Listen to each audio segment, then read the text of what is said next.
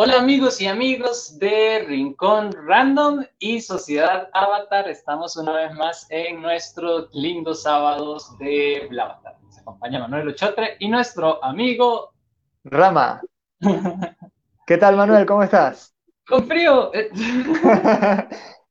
tenía, no, no. tenía una pequeña sospecha. Se nota, ¿no? Sí, aquí está perfecto para una tarde de té por el frito que está haciendo en Costa Rica. Sabroso. Aquí hace, hace, hace, falta de vez en cuando, si quiero una, una olita de frío así. Ay, sí, para descansar y la lluviecita y un tecito, yo ahí con mi esto caliente. Bueno, y veo que ya está conectándose gente. Saludos, gente. Saludos, Jefferson. Hola, que esté muy bien. Rama, coméntanos hoy qué es lo que vamos a conversar. ¿O qué vamos a hacer? Bien, hoy la verdad no tenemos un tema específico. Queríamos reunirnos hoy en el Dragón del Jazmín a conversar un poco, algo más natural, algo relax. Estas últimas semanas hemos estado con unos temas bastante interesantes. Y bueno, queríamos el día de hoy comentar algo un poco más relajado, también saber qué tal les ha parecido todas la, las últimas transmisiones, qué les han parecido los temas, nos pueden dejar sus comentarios, quejas, sugerencias en la sala de chat. y bueno, este, te iba a decir que una de las cosas que más nos está motivando aquí es justamente los comentarios que hemos recibido durante las transmisiones y fuera también. Claro. De hecho, si quieren comentarnos preguntas, ideas que quieren que hablemos hoy, hoy estamos para hablar con ustedes técnicamente, porque a veces hay muchos comentarios y casi que por el tiempo no podemos terminar de hablar con ustedes, entonces decidimos hoy dedicarnos a hablar nada más. y en los comentarios también nos pueden poner, además de lo que Rama dijo, si de repente tienen ideas para futuros programas y cosas así, Ahí ya están saludando. Valentino dice, hola, hola Valentino. Jefferson pregunta, ¿de qué va hoy? Hoy es eso. Hoy queremos preguntarles a ustedes de qué quieren que hablemos en general, como una conversación entre ustedes y nosotros. Una conversación casual de unos 50 minutos en el, en el dragón del jazmín, ¿verdad? La, la teoría de El Paicho Ah, el paicho, esto está interesante. ¿El paicho existe como tal o se saben las reglas del juego en el mundo Avatar? Mira, yo estuve buscando por un tiempo y no se tienen reglas. Oficialmente los creadores no, no crearon el juego propiamente, pero sí hay una persona que se dedicó, más o menos con, con las escenas que nos muestran durante las series, eh, diseñó un juego que, o sea, toma la ficha del Paisho, el mismo tablero, y más o menos como que con los comentarios que hace Airo, que hace Asami, hizo ahí como que más un, vamos a decir, como una pequeña mezcla, y poco a poco fue como que desarrollando unas instrucciones, o unas reglas, mejor dicho, ahí bien interesantes, ¿no? Más como un juego de, de estrategia, así tipo, a ver, cómo, cómo asociarlo. Como una especie, ¿sabes? El, el mahjong creo que es que se llama así, ¿no? El que es como sí. chino, que son como varias fichitas. Bueno, algo así, pero como que entre dos personas, ¿no? Como que las diversas fichas tienen un propósito y se van como bloqueando, algo, algo así es. Pero me pareció interesante. Sí, de hecho, eh, también le, le, hay un juego parecido que creo que se llamaba Geo Go, Go, Go algo así, en, en, la vida real, ¿verdad? Pero nunca, sí, no, nunca se encontró mucha información sobre el Paicho. Busquen sobre el Go, que creo que también se, es el mismo que tú dices. G-O se escribe. Aquí sí, sí es, es, parecido, es algo, algo, así. Pero este, esta persona que, que te comento, bueno, la última vez que, que, busqué sobre el juego que estaba desarrollando, eh, fue ya hace como que, como dos años más o menos, y me llamó la atención. De hecho, sí se veía como interesante, pero estaba todavía como que en proceso de pulir las reglas para que quede bien balanceado. Pues. Sería muy bonito verlo. Ahí están comentando que hablemos de la grandeza de Cuira, dice Salva. Un saludo, gustos. Y Dana nos dice Jefferson se parece a Zuko. Ah, están hablando entre ellos. ¿Qué otras cosas? De hecho, eh, ahora que lo dicen en, en Avatar hay temas que no tocan tanto como eso de los juegos está el Paicho y el, y el Pro Control. Algo que a mí me hubiera encantado que tocaran eran los, los juegos del que jugaban los maestros aire, que nada más sacan como algunas escenas. Sí, de hecho, bueno, por lo menos, ¿cómo decirlo? Es que, que no daban mucho tiempo para ese tipo de cosas. Yo creo que hubiese estado chévere que lo, que hablaran, ahondaran un poquito más, por lo menos en los cómics uno entiende que en animación es como más... Sí, está corto. Costoso. Ahí dice, Hans, hola Hans, nos dice, no sé si ya lo han hablado en sus transmisiones anteriores, pero me gustaría que hablaran sobre lo que ocurre en el capítulo final del libro 2 de la leyenda de Korra. ¿De dónde saca la energía Ginora? Mm, no me acuerdo qué ocurre.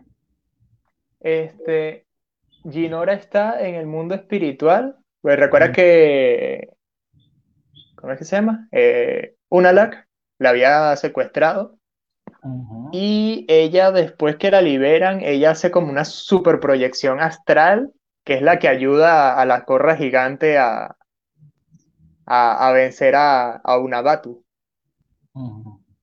¿De dónde saca la energía espiritual? Oye, no sé. Cuando hablamos del libro 2, realmente nos enfocamos fue en las subtramas y no en la principal. Entonces realmente ese tema no, no lo tocamos. Pero yo creo que el poder lo sacó del guion.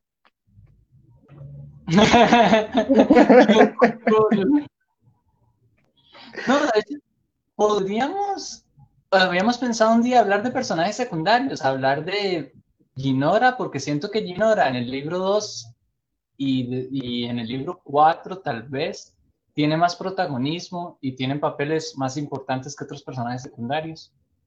A mí me gustó mucho el, desarrollo de ella como personaje. Pero el poder, de, no sé, tal vez tenía una conexión muy fuerte espiritual y fue como para hacerle ver que ella merecía una adrenalina espiritualística. podría llamar que en ese momento. Sí, no, de hecho, sí, sí, hay aspectos. De hecho, yo creo que por eso es que ese libro es como que el más débil entre los cuatro. Por esa parte, ¿no? A veces se siente como que un poquito con guion control.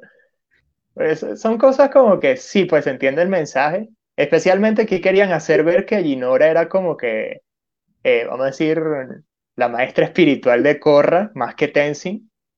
Pero sí, admito que no, no estuvo como que tan bien aplicado como, como hubiese podido.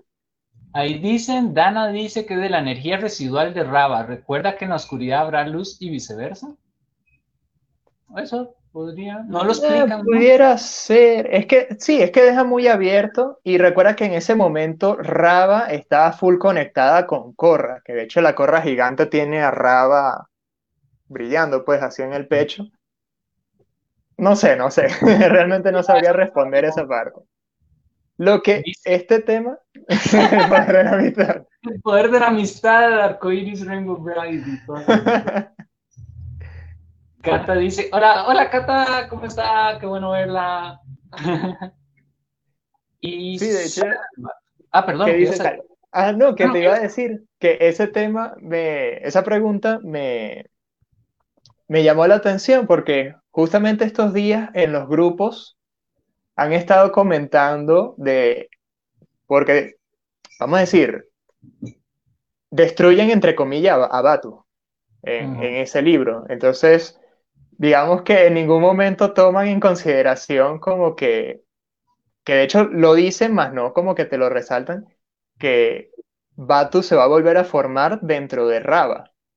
Entonces, no sé, estaba pensando en eso y me vino así la chifa, como que estaría interesante que en un avatar futuro hubiera como que, ¿sabes? Cierta chispa de maldad porque se está formando Batu nuevamente dentro de Raba, ¿no? Da como que esa, esa posibilidad sería, oye, un tema súper genial si lo, si lo llegan a tocar.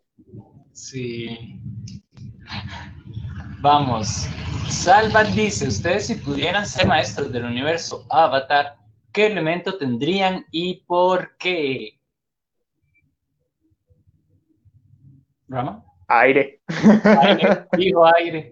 Aire. ¿Por, por qué? ¿Pero Yo por qué? Ajá. Ajá. ¿Tú por qué, Rama? Si quieres. A mí lo que más me llama del aire control es, por un lado, vamos a decir, la parte espiritual y todo eso, ¿no? Pero propiamente el control es como que la libertad de movimiento que tienen los maestros aire. Porque tú ves que ellos, por ejemplo, los maestros agua son de movimientos muy fluidos, pero tú ves que el maestro aire se mueve como que con más libertad, porque son saltos, esquivan, no sé, tiene como que esa parte, no sé, súper movida. A mí, primero por la fantasía eterna de volar.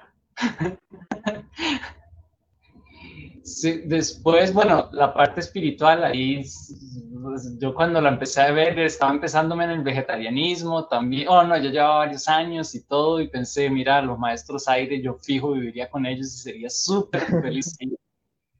y vivir ahí con algún momo y con apa, tener su visor. No, pero fuera de eso, ya por la parte de control, digamos que no hubiera, no hubiera tribu de aire. Estoy de acuerdo con Rama, todo eso. Me encantaría hacer el scooter de aire de Ang. De hecho, me lo he soñado, de que tengo el scooter y voy por, por un río andando a toda velocidad con ese scooter. Entonces es como muy, un elemento muy versátil, muy poderoso, porque si uno se pone a analizar las técnicas que se pueden ser muy poderosas, el elemento es muy difícil que escasee, ¿verdad? Sabemos que con condiciones de humedad y todo se hace más difícil el control, pero se puede llegar a lograr y, y es bonito, es como muy divertido. A ver, dice Hans que tenemos que ver el avatar en 10.000 años más. Sí. Oye, pudieran hacer como así, un avatar así súper futurista, que de hecho esa era la idea principal de Avatar, hacerlo ¿En futurista. serio? Sí, de hecho el, el primer sketch de, de Aang sale, tú sabes que él siempre tiene su, su bastón planeador, ¿no?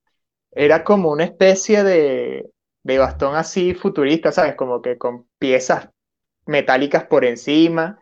Momo era un monito con jetpack, con una mochila jet. ¡Ay, Sí. qué tan Sí, sí, e- ese de- deberías buscarlo, a- a- si, puedes buscarlo ahorita para mostrarlo en, en pantalla. buscarlo. así, no sé, boceto original de, de Aang, al- algo así aparece. Pero sí, Ah, la idea es que fuera futurista. Y de hecho, también, como curiosidad, el boceto, también el primer diseño de Zuko, él tenía una antenita aquí arriba, no tenía la cola de caballo. ¿Dónde lo encontraste? Aquí estoy buscando y no. Bueno, ahora después lo, lo buscamos, le prometemos buscarlos. A ver qué nos dicen. Ay, Sofi nos manda saludos. Sofi dice: Hola, hola Sofi, qué bueno que estés. Después, Silvia. Hola Silvia, dice: Paso para saludar. Hoy no podré asistir, pero tengo una pregunta para Rama. ¿Podría contar o explicar de nuevo cómo hacer el té de jazmín? Mm, Ajá. una receta muy De una, aclaro como la vez pasada, que no es que soy experto ni me acuerdo mucho, pero más o menos lo que recuerdo es que em, no es como que, sabes, echas las hojas y pones a hervir el agua nomás, sino que tenías que poner a hervir el agua de a poco y mantenerlo como que en cierta temperatura, a ver si como que hacia el borde de ebullición, como que sin, sin muy- ni muy caliente ni muy fría, para que la hoja no, no se queme y ni se ponga amarga. Entonces, sí, era básicamente eso, ¿no? Es como que el proceso de, de preparar el tecito con paciencia y amor. Pero exactamente no me acuerdo. Sí, ahí podemos ver de nuevo la, la dedicación, que a veces uno cree que té es como lo hacemos aquí, que nada más echamos la bolsa en agua hirviendo. Realmente el té tiene toda una dedicación y un proceso muy interesante que el tío Airo siento que veía como el arte en, eso. el típico delicioso veneno mortal, ¿verdad? Porque incluso hay, hay algunos té, infusiones, que si uno los deja hervir por más de dos minutos, él empieza a soltar ciertas toxinas que no te van a matar, pero no son tan recomendables para, para el cuerpo humano. Sí, de hecho hay algunos tipos de, bueno, vamos a decir, no té, sino infusiones, ¿no? Que son las que uno realmente compra en bolsitas, que de hecho mucha gente tiene como que la costumbre de que cuando la va a retirar, la aprieta. Y al apretarlo, las hojitas, ¿no? El polvillo bueno, polvillo no, el que no es tan fino, este, se rompe y amarga el té. O sea, no más el apretar la bolsita puede hacer que se amargue el té, dependiendo del tipo. Claro. Miren que estoy buscando lo que nos dijo Rama y no lo encuentro, así que voy a seguir buscándolo en algún momento. Ahí nos preguntan. Ah, no, nos dice, vale, hola, vale, otra de las moderadoras de Sociedad Avatar, ya se me olvidó dónde estábamos. Dice, hola Manu y Rama, yo propongo que me gustaría que compararan de buena manera ambas series. Siento que Locke completa, complementa muy bien a Atla y eso se ve reflejado en la trama y escenas. No sé si comprendan lo que quiero decir. Hay otro montón de comentarios, entonces voy a leer los comentarios y después vamos a, a lo que nos está diciendo Silvia. Se supone que Momo iba a ser un robot en esa parte futurista, mira qué interesante. Dicen que la otra pregunta es si aquí en Costa Rica se puede conseguir. Me gustaría intentar hacerlo.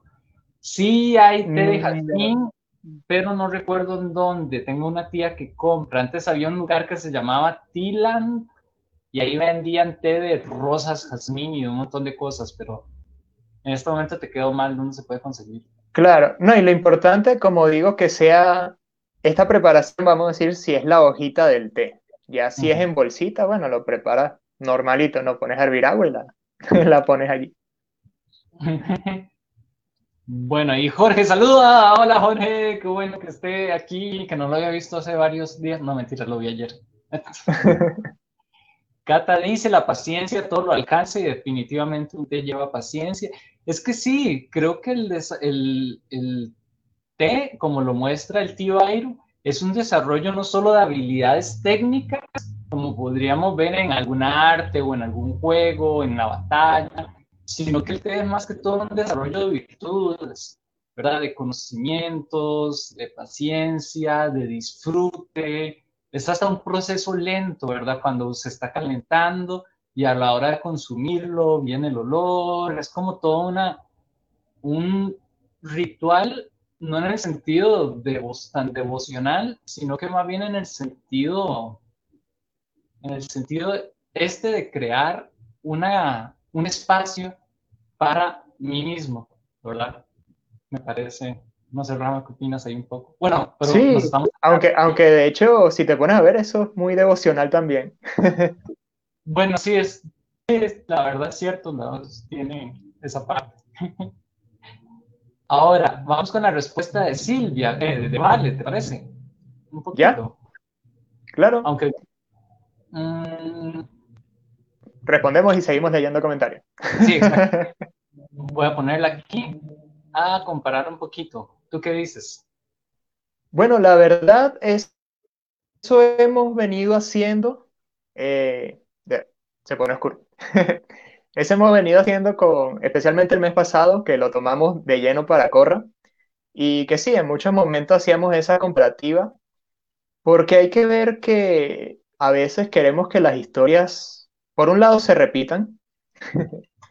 ah, sí, es normal, ¿no? Uno busca como que la comodidad, lo conocido.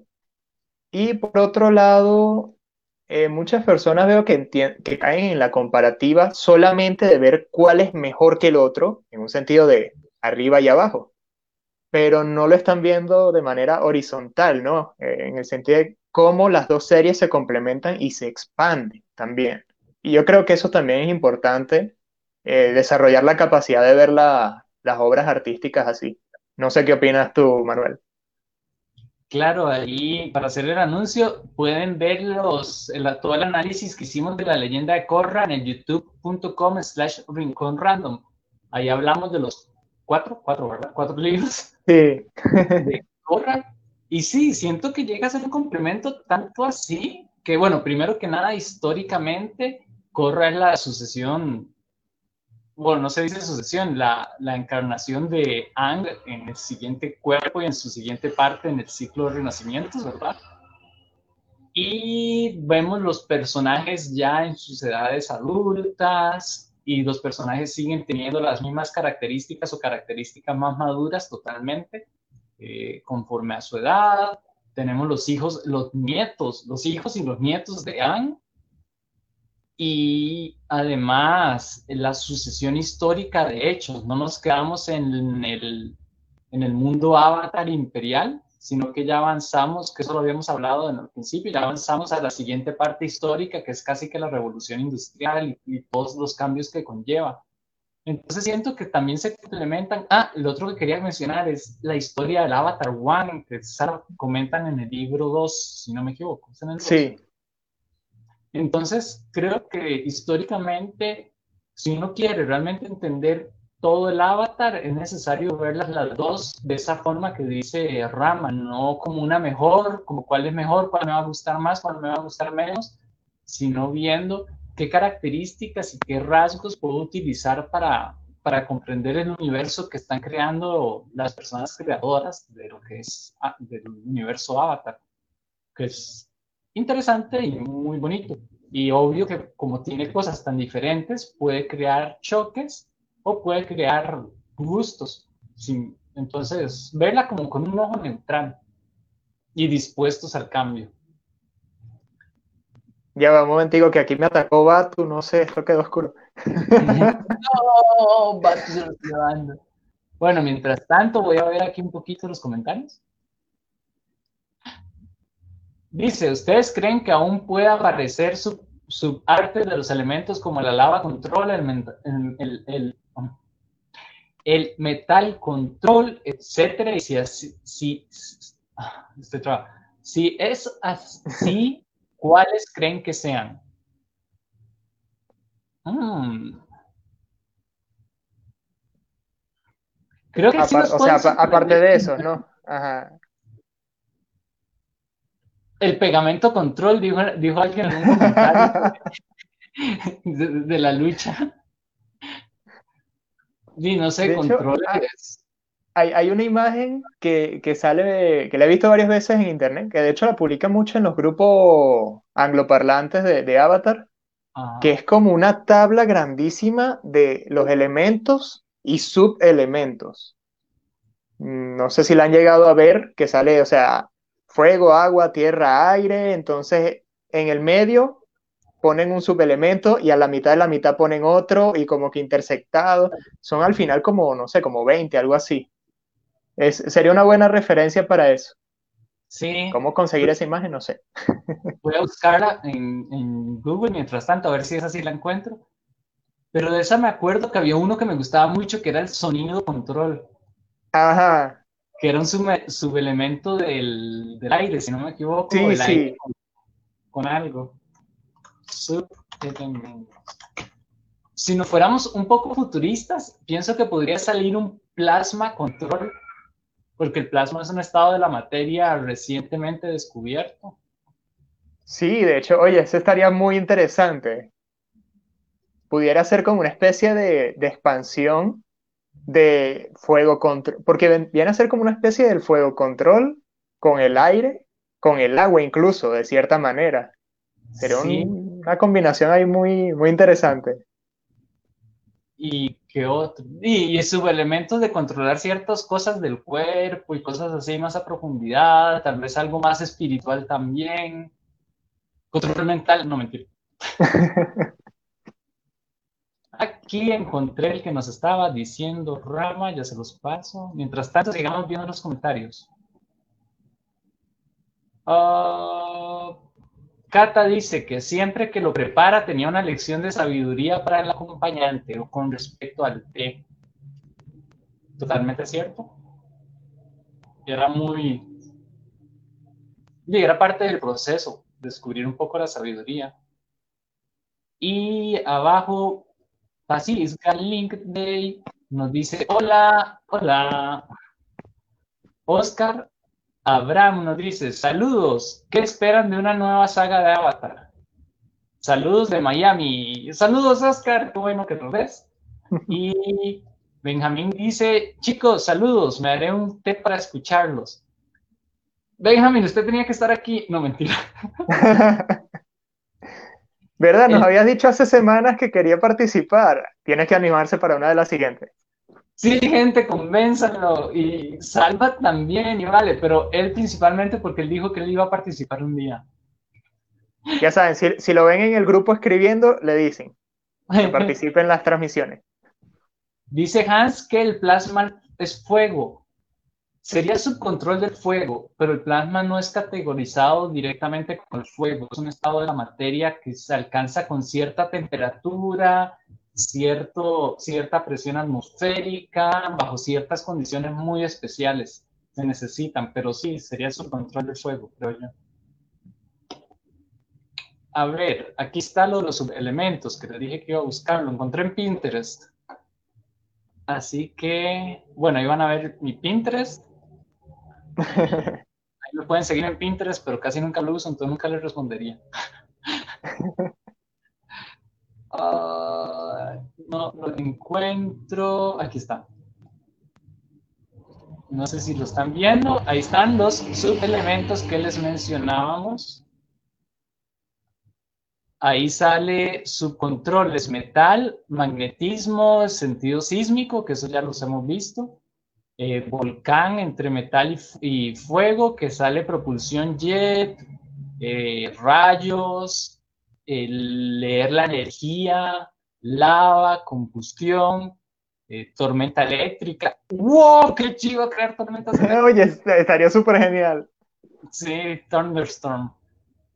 Y con la música de, de ACDC de Thunderstruck. Después dicen hipersensibilidad, como el aire, eh, proyección astral, volar, nubes, huracanes, sangre, control, curación, plantas, barro, tsunami, wow. Y magnetismo y tierra. Esos son los que salen aquí, están interesantes bastantes. De hecho, ahorita que, mencionas la parte del magnetismo, me hiciste acordar, quiero aclarar, no abogo por este tipo de modificaciones corporales. Hay personas que se insertan debajo de la piel, de la yema de los dedos, eh, se hacen como una cirugía leve e insertan unos imanes especiales que están recubiertos ahí por varias capas para que el cuerpo no lo rechace. y resulta que bueno, primero tienen imágenes en los dedos, obviamente pueden hacer ciertos, a decir, truquitos prácticos con, con las manos, pero lo interesante, ahorita que comentabas eso de, del magnetismo control, dicen que con el tiempo, pues cuando ya, vamos a decir, el cuerpo ha integrado de cierta manera los imanes, hay como que, no sé, no es que se integra con la red nerviosa, más se interactúa con ella y dice que pueden llegar a sentir los campos electromagnéticos de los cableados eléctricos de la calle. Que dicen que ellos van caminando y sienten en la, en la yema de los dedos donde hay eh, campos electromagnéticos. Eso me recuerda, bueno, ahorita vamos a terminar de leer los comentarios aquí un poquillo antes de hacer el comentario. Dicen que nunca compré los libros, pero con ustedes aprendo mucho y se me aclaran mis dudas. Gracias. Gracias a ti, Auxilio, que estén muy bien. con eso de los ojos y la percepción sísmica, una vez hace años, de años, pero vi una investigación en la televisión, la estaba viendo con mi papá, de gente no vidente, eh, o no sé cómo se dice ahora, pero que eh, les estaban enseñando a ver a través de las manos. Entonces, la explicación un poco científica, no tan, no tan esotérica que le entendí yo en esa época, era que vos podés sentir, digamos, si te concentras, vos pones el, el qué sé yo, el, está aquí una, algo caliente, digamos, está, está, está caliente, pones la mano, vos podés sentir la temperatura del, del del objeto que está aquí. Entonces lo mismo pasa con los colores. Yo estudié diseño y artes, cosas así, pero entonces cuando vos los colores irradian cierta energía, cierto calor, cierta temperatura, entonces vos puedes hacer un ejercicio para empezar a entender esta radiación que las manos siempre sienten, porque algunas veces sienten más frío, más calor, y transformarla en una especie de visibilidad.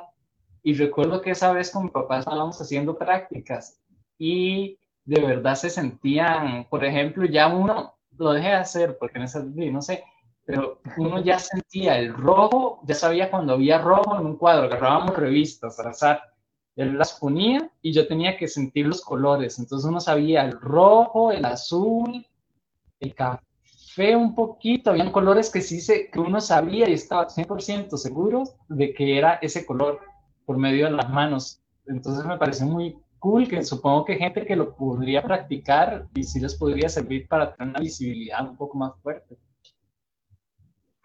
Wow, súper interesante eso. No, no sabía esa parte. nunca había escuchado de eso. Sí, me pareció loquísimo. Entonces, con un primo que nos encantaban estas cosas, eh, éramos adolescentes o preadolescentes, como de 13 años.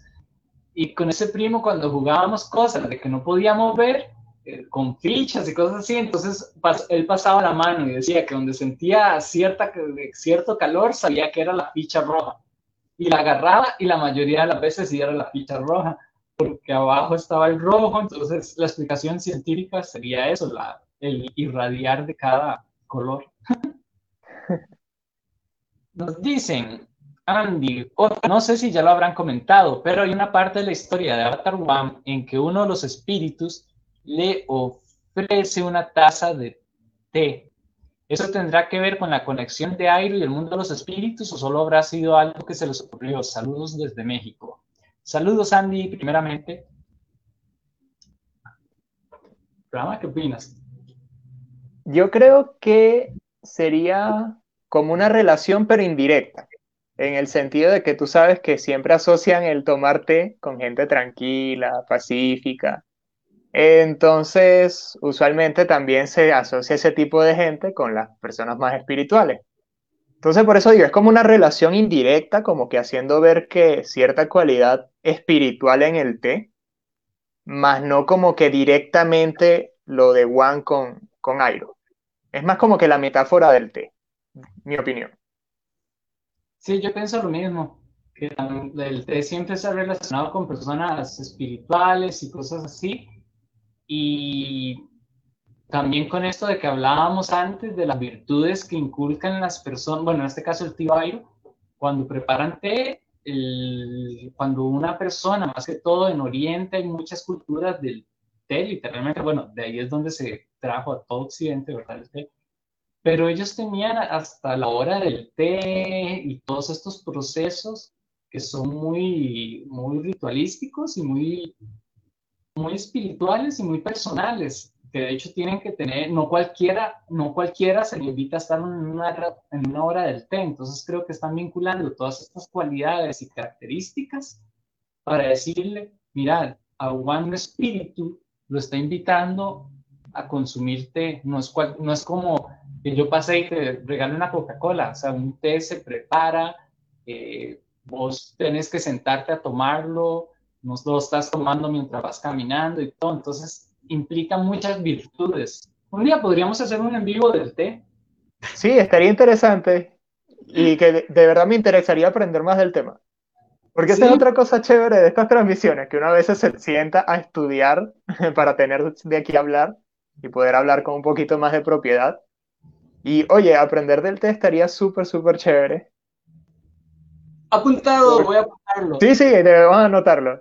Sí, porque aquí, fíjate que aquí en Occidente incluso uno le dice té, pero en realidad son infusiones. De hecho, este, en Cusco conocí una muchacha que es francesa y ella me decía que en Francia jamás pidas té, a menos que tú sepas que es té de hojas. De resto, pide infusiones, porque si lo haces te van a ver como la persona más, o mejor dicho, la persona menos educada del mundo. Claro, sí, es que té se llama la planta de la cual se, se consigue la infusión del té.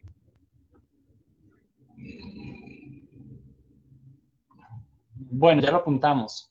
Muchas gracias por la sugerencia indirecta.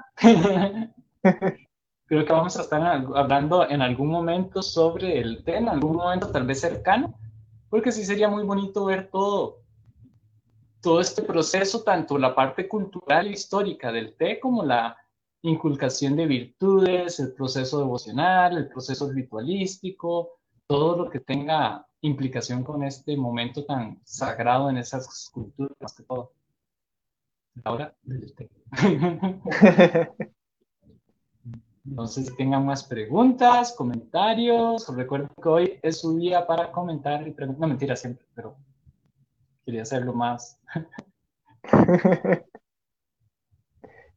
A ver, tenemos un comentario allí.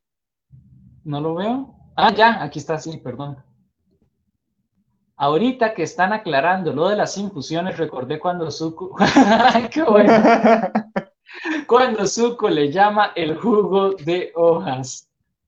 Tú sabes que yo siempre me meto con la gente que le gusta el café. A mí no me gusta el café, no tomo café. Y yo digo, ¿por qué les gusta eso? Si eso es jugo, ¿cómo es? Ese jugo de, de semillas. Técnicamente sería una infusión de semillas de café. Sería lo mismo que un té, un té de café. Un té de semillas. un té de semillas, exacto, que te acelera un montón. A mí me encanta el sabor del café, me encanta, pero no lo puedo tomar porque me acelera. Una vez estaba, anécdota nada más, estaba en clases de cómputo y había tomado, no sé, como dos, tres, había tomado bastante café durante el día porque descubrí que en mi universidad el café costaba, era lo más barato que había, pero así por mucho lo más barato que había. Entonces todos los días tomaba bastante café y llegué a la clase y el cursor aquí por la pantalla iba haciéndose así y mi mano estaba así y mi corazón se hacía ahí después tiempo después fui dando un tutor y todo y me estaba haciendo exámenes que nada que ver y yo le dije hey por cierto una vez me pasó esto me dijo usted cómo se le ocurre su organismo es de esta forma esta forma por eso usted nunca debe tomar café y yo entonces tomo una vez al mes café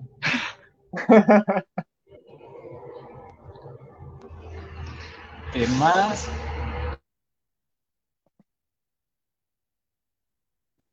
Perdón por los escándalos, que están pasando muchos camiones por aquí, no sé por qué, pero bueno. Cubir está moviendo su, su rayo láser. Sí, ahorita veo pasarlos y yo, ¡ay!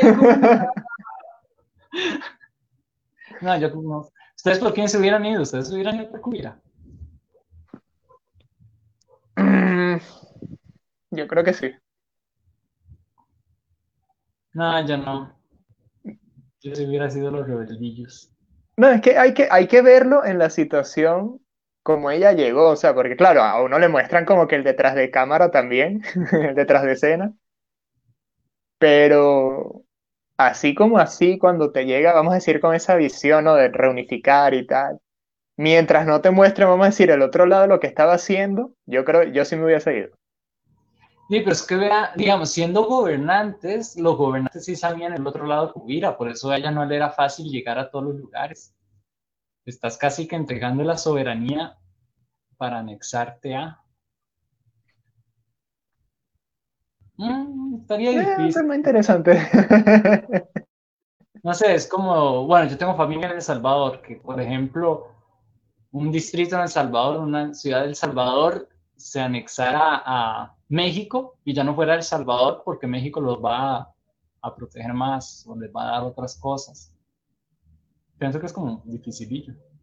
Sí, no, y, y, vamos a decir que ahí la diferencia es que se supone que se conoce todo como el mismo imperio tierra, ¿no? Entonces es como que había pueblos separados.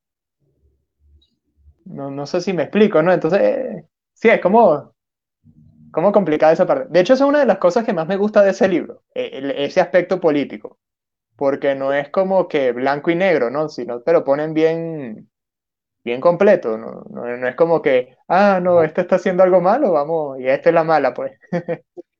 Ahí sí te doy un punto. Yo creo que en el, en el contexto en que ellos estaban, en que te ponían a elegir o este rey bobo carajillo que no sabe hacer nada, de verdad, con esta chavala un poco más madura, consciente, preocupada por el, por el reino tierra, si te ponen una elección, además este que me lo van a imponer por sangre, a alguien que te lo vas a imponer democráticamente, que tú tienes el poder de votar por esa persona, creo que yo me iría 100% por Cubira.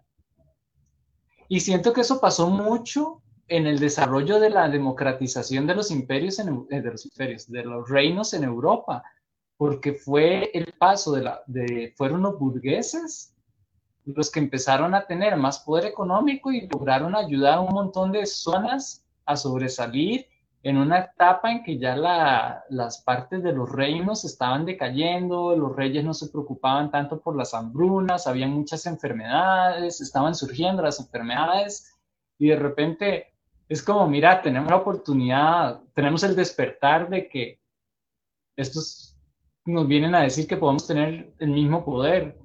Y yo creo que se desarrolla de esa forma. Sí, sí, estoy completamente de acuerdo. Sería interesante ver un desarrollo de la burguesía en Avatar, que se da un poco, sobre todo con, con Asami, pero no... no, no sí. De hecho, creo, si no me equivoco, porque en los cómics, nada más que los leí hace tiempo y no tengo esa memoria fresca, pero creo que en la parte cuando está Anizuko, vamos a decir, en, en discusión, pues que antes de, de establecer Ciudad República, creo que pasa algo así, ¿no? Que son como una... Es un pueblo integrado entre personas del reino tierra, de la nación del fuego, pero hay gente también con mucho capital. Entonces, vamos a decir, ellos tenían como que su sector ya en desarrollo, pues, independiente de las dos naciones. Sí, Tendría que leer otra vez el cómic. Voy a leerlo porque ese yo nunca lo terminé de leer. Ahí les quedó mal. Vean, ahí tenemos otro comentario interesante. En el reino fuego y tierra son los únicos lugares donde se ve tomar té. ¿Significa algo en particular o es solo cultural? Disculpen, acabo de llegar, no sé si ya hablaron de eso. Dice Blanca Estrella. Hola Blanca, primero que nada. Y hace un ratito hablamos bastante del té, pero no hablamos de esto en específico, de las regiones donde se ve más el té. Rama, tal vez si tú quieres eh, responderle primero. Sí, de hecho, ahorita que lo dicen, es curioso porque, bueno, claro que en Ang no vemos mucho de la nación de, de los nómadas aires por obvias razones, pero aún así en los recuerdos no se ve que mencionan el té propiamente, que yo recuerde. Se ven y pasteles. en Corra, se ven pasteles, pero no se ve el té. Y en Corra tampoco se menciona en ningún punto relacionando si no sé, algo con el té. Y pues sí, se nota es, bueno, de parte de Airo, y en la nación, pero fíjate que en la nación, eh, ¿cómo es? Perdón, en, el reino tierra se ve es en la parte alta. O sea, ya también lo, hacen ver como que es algo de caché, como quien dice. Exacto. Los demás a puro jugo de cactus. Eh. Sí, tal vez es debido a la, a la, situación económica, porque en la parte de Ang donde estaban los reinos de agua, bueno, la tribu agua, eh, estaban ya casi que en, su decadencia, en zonas ya muy áridas e inhóspitas. Para que hayan infusiones o té, eh, se necesitan ciertas condiciones eh, climatológicas para que el árbol en que se pueda consumir esté. Entonces, definitivamente en esas zonas donde ellos están y ya totalmente aislados no van a tener. Sería solo si importaran y de importar tendrían que importar del reino tierra o el reino fuego, estando en una situación de guerra mundial técnicamente. Nadie les va a suministrar té a la tribu agua. En Corra, pues sí, no lo mencionan. Y con respecto... Ya, disculpa que te interrumpa, un pequeño paréntesis aquí. Ahorita que mencionabas eso de la parte de importaciones, se me vino la imagen, pero no estoy seguro. Barrick se ve tomando té. Sí, Sí, en, la, en el libro 4, cuando Kubira va a celebrar, cuando acaban de, reintegrarse una, al puro principio que se, que se integra un, pequeño poblado con Kubira y llevan el ah. té de celebración con Barry y el tren frena y se le riega. Sí, sí. que mencionaste lo de la, parte del agua y eso, y no sé, lo asocié fue con Barrick. Entonces por eso es como que vuelve, ¿no? La parte cacherosa. Las de aire no lo menciono. Ni siquiera cuando ya hay un poquito más claro, hay que ver que están en ascenso, habría que ver después, pero entonces económicamente tal vez no lo podrían afrontar. Y en los recuerdos no tienen. No Es que esa es la parte que me parece más extraño, ¿no? Por lo que comentábamos hace un momento, que de hecho se asocia mucho a la parte espiritual. Aunque ahorita que estoy aquí pensando, de hecho, tú sabes que el té en general se toma también como, como una especie de estimulante, ¿no? Entonces, usualmente las personas que están en prácticas espirituales de ese tipo no toman té como que para no interferir de ninguna manera con, con la parte energética. No sé si por ahí va la cosa. Claro, y estoy recordando que se asocia también a la parte, digamos, si nos ponemos a ver en Japón, se asocia a la parte dinástica. El té y los rituales de la hora del té y estas cosas son realizados por gente, por ciertas casas de, culturales, pero son casas de la parte alta de dinero y de los, de los reyes y soberanos, como el imperio de fuego, ¿verdad? Toda la pomposidad y el, de tierra más adelante que también tiene bastante fuerza. Entonces, viéndolo de esta forma, los nómadas aire, al ser esta parte de renunciación, un poco, un poco, ay, ¿cómo se dice? Bueno, renunciación, estarían también desligándose a la parte terrenal de necesitar consumir té sobre todo por la vinculación a tener una clase alta, porque cuando siempre que vemos consumiendo té gente que tiene plata, y si nos ponemos a ver en Europa, los tés los consume la realeza, los reyes, en, bueno, en Japón lo que les comentaba, la parte dinástica y todo esto, entonces creo que los de aire por consecuencia no consumirían té. Y los de agua, pues, como les dije, se estaban muriendo los pobres. si eran los siguientes en el exterminio del fuego, entonces sería más difícil.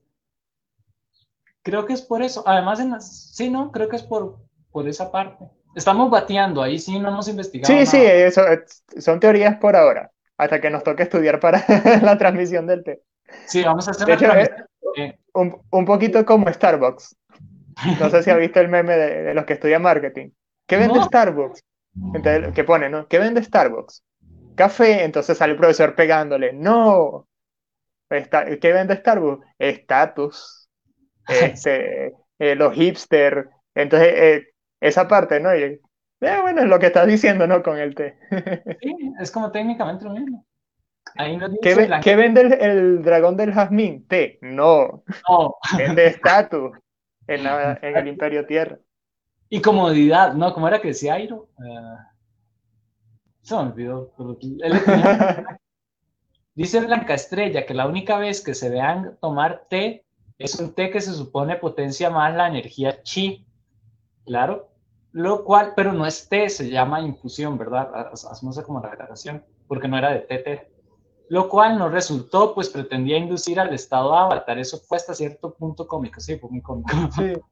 Aunque mira, te digo, ese pedacito capaz si es té, Ah, no, ya me acordé, estaba pensando en el de cebolla. no, no, ahí sí, porque ya veces he hecho broma, porque digo, e, ese té que le dieron es de hierba mate. no tengo pruebas, pero tampoco dudas. Tú sabes que a mí me pasó así. Cuando estaba en el templo y está, estaban unos chicos que, son chilenos y tenían hierba mate, pues que es estimulante. Y me dieron una tacita para mí, no, pruébalo y tal. Oye, yo me lo tomé, ponte, así hacia la mañana al mediodía y en la tarde estaba como, no sé, como que hubiese metido los dedos en un enchufe, estaba así todo eléctrico y hablaba y era como que todo inquieto así, yo como no vuelvo a tomar eso. A mí me pasó con el chai, eh, que es un té, una preparación de, té en la India. Eh, bueno, se puede hacer en cualquier lugar, pero era que tenía jengibre, cardamomo, eh, creo que tenía canela y clavo de olor y otra cosa que no me acuerdo. Y cuando me lo tomé, claro, yo estaba como, era casi como café, el corazón tan acelerado. Me gustaba mucho el sabor, pero lo dejé consumir un poco. bueno, ahora la última pregunta, porque hoy nos tenemos que salir casi que a punto, sería, hola, ¿qué les gustaría de las tribus agua? Y antes de responder esa, nos dice Blanca Estrella, definitivamente la infusión no es para los nómadas aire. Ustedes parecen nómadas. Definitivamente. Ay, ahora les voy a enseñar los que yo tomo. No, no, para la preparación del té. La banda, cosas para relajar. Y bueno, ¿qué les gusta de las tribu agua? Rama, ¿qué te gusta a ti? Oye, a mí una de las cosas que sé, sé, que suena como contradictorio, uno que anda en esta onda toda espiritual y del vegetarianismo y eso, pero es como muestran toda la dinámica de, de una tribu en el Polo Norte, pues, que son como muy fraternales, la parte de la cacería, todo eso, porque es como que, vamos a decir, es, ese, ¿cómo decir? Ya, ya, me redé. ese sentido como de supervivencia, de la parte más tribal posible, pero que al mismo tiempo no se siente muy tribal como que ajeno, ¿no? Muy, muy lejano, sino que es algo equilibrado, ¿no? En ese sentido, y que el hecho que vivan en los polos es como que muy justificativo de ese estilo de vida.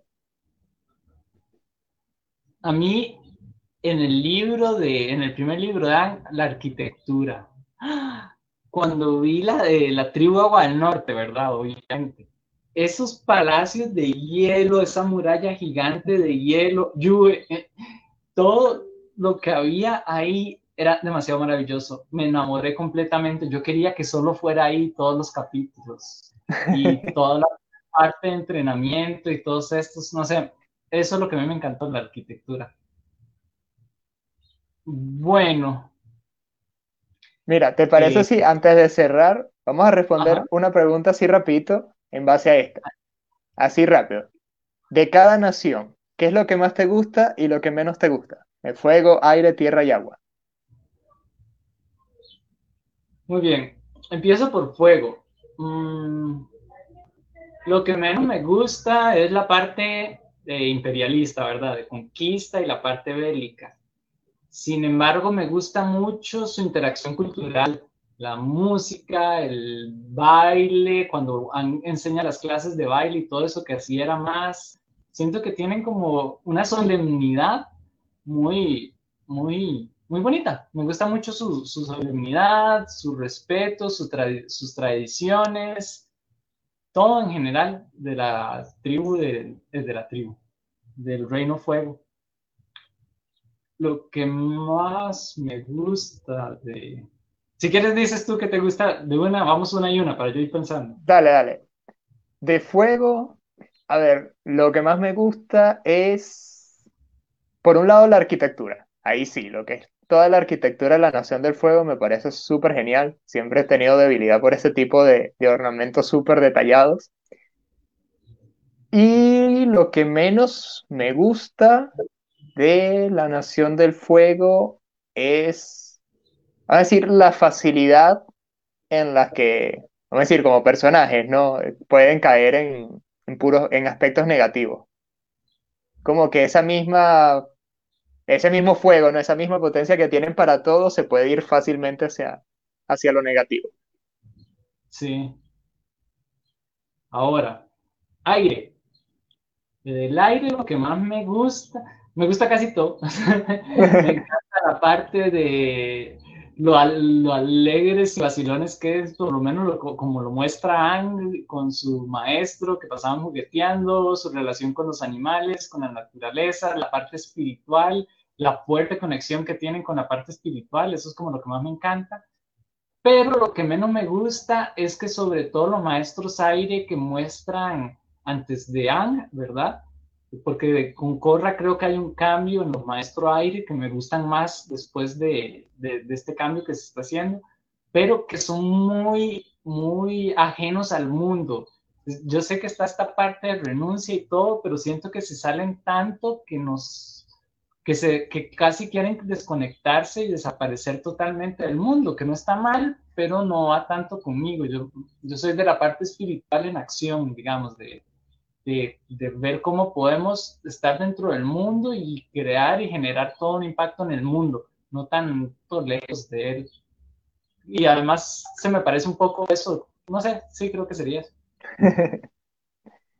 A ver, en mi caso, lo que más me gusta, fuera de toda esa parte espiritual, que es como que la respuesta obvia, me voy a ir a la parte del combate de los maestros aire. O sea, que es, como decía, un estilo súper versátil. Yo creo que es algo que pudieran seguir explotando mucho más en otras adaptaciones, especialmente visuales, porque, oye, si no más las escenas de salir volando, que es algo muy simple, que es tener un personaje que no está tocando el piso, no está haciendo nada así como que demasiado elaborado, simplemente no toca el suelo y ya se siente así tan fuerte. Imagínate qué otras cosas pudieran salir de ahí.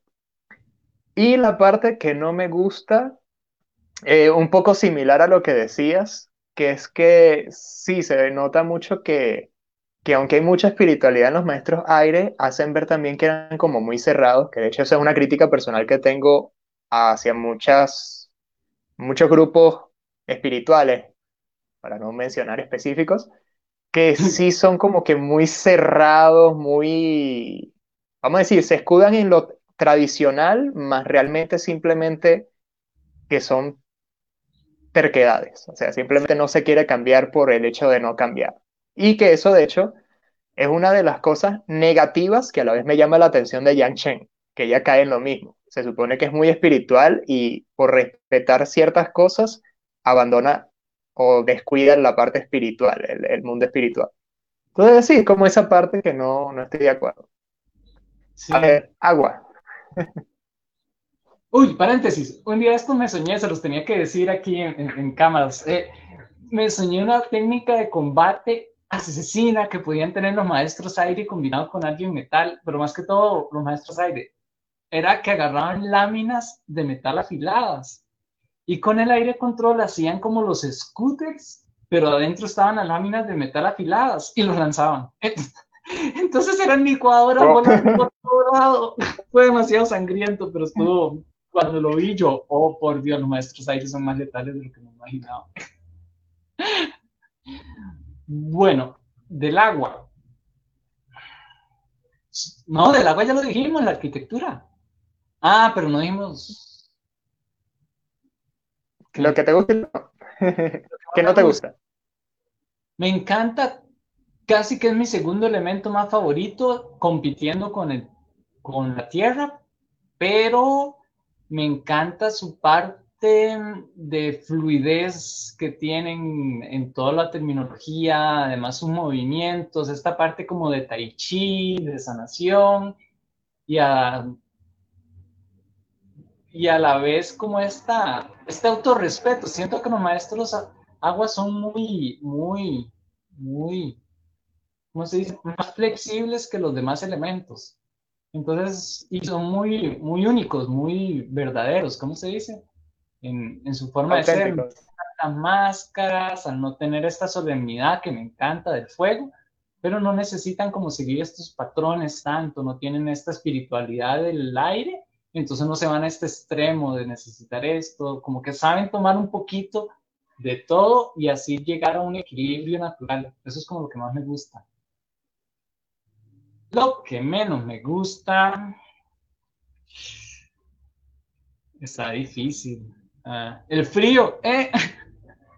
en lugares muy fríos, ¿por qué? Pero bueno. Uy, perdón.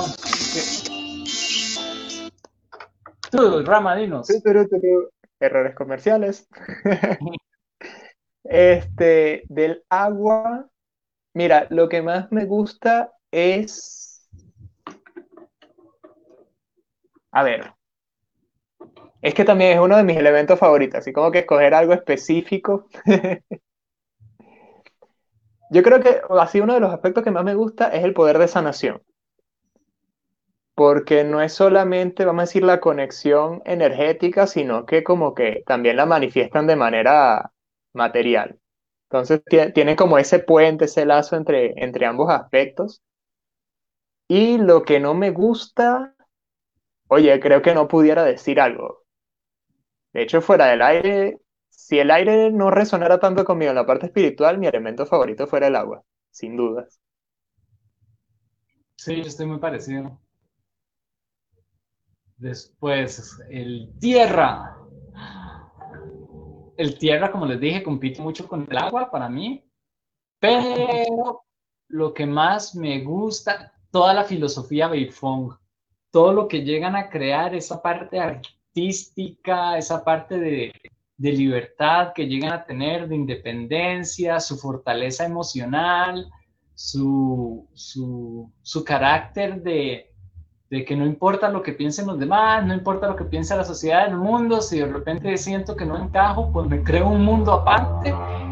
Eso me parece muy cool porque, porque ayuda mucho, tiene como mucho autorrespeto, un autorrespeto muy marcado y muy, muy auténtico de ellos.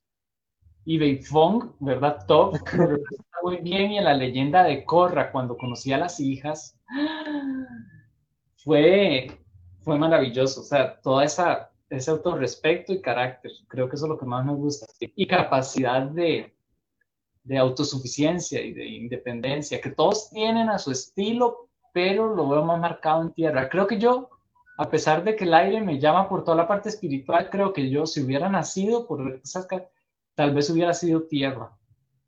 Aunque me gusta, yo hubiera querido aire, pero creo que yo hubiera nacido tierra. Además, soy Tauro de tierra.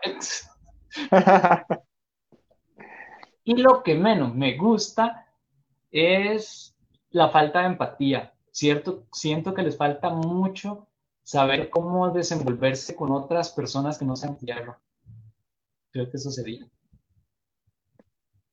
A ver, en mi caso, lo que más me gusta de ellos, en el caso de los maestros propiamente, es, vamos a decir, el poder que tiene realmente el, el elemento tierra como control que creo que es uno de los más poderosos, que de hecho en la serie, en muchos aspectos, no es que lo hacen ver débil, pero lo hacen ver muy, muy estándar. Pero si te pones a ver, es uno de los elementos que tenemos, literal, nos rodea en todos aspectos, en todo momento, ¿no? Yo creo que el único con el que competiría con eso es el aire, pero es porque, bueno, queda de otra. Pero en el caso de la Tierra es por la cantidad de maneras diferentes en que se manifiesta y que le puedes hacer uso. Imagínate hasta el metal. y lo que menos me gusta, lo terco. O sea, no sé, yo no tengo no me llevo con la gente así de terca. Yo tengo que admitir que tengo que pulir más esos rasgos en mí.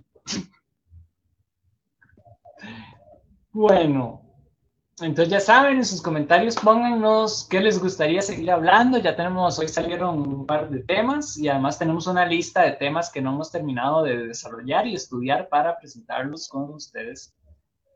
Y, y nada, hago el cierre ya. Sí. Bueno, entonces, en Rincón Random, recuerden que nos pueden seguir en la página www.rinconrandom.com. Estamos subiendo artículos eh, diarios, no, perdón, semanales. Hay uno súper interesante sobre los monstruos. Hay un podcast que habla sobre qué crea un monstruo, su parte fisiológica, la parte física, y la próxima semana vamos a hablar de los monstruos de la parte intelectual y psicológica. Eh, eso se está subiendo en www.rinconrandom.com o también pueden seguirnos en el Facebook de Rincón Random Web o en el YouTube, que en YouTube solo quedan las grabaciones y los en vivos también de Rincón Random, youtube.com Rincón Random. Recuerden también seguir a este equipo tan bello de Sociedad Avatar, que siempre están ahí pendientes de todos nosotros. que, bueno, son varios moderadores, moderadoras y administradores. Hay un saludo de corazón a todos ellos que están haciendo que esta sociedad crezca tanto. Ya van más de 6.000 personas conectadas. Recuerden que hay un grupo oficial de Sociedad Avatar. Ahí eh, es un grupo muy lindo. con sus tormentas que hay en todo reino y en todo mundo avatar, pero por dicha están estos moderadores y moderadoras que son los avatares que mantienen el equilibrio de, de vez en cuando para que las cosas no se salgan de control. Pero muy bonito, son bastantes personas y se pueden compartir muchas cosas curiosas. Y ah, otra cosa, pronto vamos a abrir nueva sección en Rincón Random y una sección con Patreon, porque nos encanta estar haciendo todo esto, pero siempre nos sería muy útil toda la ayuda que nos puedan dar desde las cosas más simples. Se los avisamos y se los vamos a estar subiendo, pero igual vamos a seguir haciendo esto porque los queremos y los amamos mucho. Rama, tus redes y tu despedida. A mí me pueden conseguir en Facebook en Yoga con Rama, Facebook slash Yoga con Rama, y en Instagram, arroba Ramananda Yogi. Allí estoy subiendo frecuentemente fotos relacionadas con el yoga, escritos y de vez en cuando estoy haciendo en vivos también hablando de temas más relacionados a la parte yógica de la espiritualidad. Perfecto. Entonces, bueno, se despiden de ustedes. Bueno, a, mí serían las del Rincón Random. Me pueden encontrar como Manuel Ochotre, aquí como aparece mi nombre en chiquitito, Manuel Ochotre. Y en Facebook o Instagram, ahí subo dibujitos, o si quieren hablar, mandar mensajes, sientan toda la confianza, siempre les vamos a estar respondiendo en la medida que podamos. O en cualquiera de las páginas, nosotros también moderamos y administramos estas páginas de Rincón Random y Sociedad Avatar. Entonces, un gusto haber estado con ustedes, de verdad, y muchas gracias por todo. Nos vemos el próximo sábado en Sábados de Blavatar a la misma hora y por los canales de Rincón Random y Sociedad Avatar. Y el próximo programa que tenemos, no recuerdo los programas de la próxima semana, ahí me disculpan, entonces los vamos a pasar en Rincón Random, porque como no todos tienen que ver del mundo Avatar, eso no los pasamos en Sociedad Avatar, pero si les gustan, podemos pasar el, el enlace de la calendarización en Sociedad Avatar, y es que ustedes nos digan qué les parecería, para que estén a tanto de todos los programas que estamos haciendo. Son varios a la semana. Y hay uno, uy, hicimos uno lindísimo de Estudio Ghibli el jueves pasado, búsquenlo en el YouTube, está súper precioso, es de los programas, bueno, cada vez que hacemos un programa nuevo siento que me gusta más. Sí, sí. Sí, cada vez va saliendo más bonito y de verdad que los temas, que nos, tanto los que a veces se nos ocurren como que los, recomiendan, sumamente hermosos y que uno mismo, aunque uno es el que comparte acá, es porque uno detrás de cámara estudia mucho y también es muy bonito todo eso, lo que uno va aprendiendo fuera de lo que decimos aquí en frente a la cámara. Sí, de hecho, eso me ha gustado mucho. Perdón, paréntesis antes del cierre. El proceso de aprendizaje que lleva cada, ustedes deberían ver la preparación, sería bonito algún día tal vez explicar la preparación porque lleva un proceso de estudio, de investigación y, y además de, de, a veces es como, ay, ¿de qué hablamos? Pero yo no tengo idea de ese tema. Entonces es como entre los dos cómo va creciendo el tema. A veces más bien es como de tal tema, ah, sí, ese, nada más hablamos y ya. Pero siempre hay una investigación, aunque ya lo dominemos, entonces uno crece mucho aprendiendo de todas estas cosas. Gracias a ustedes, realmente. Bueno, eso es todo. Chaito. Chao.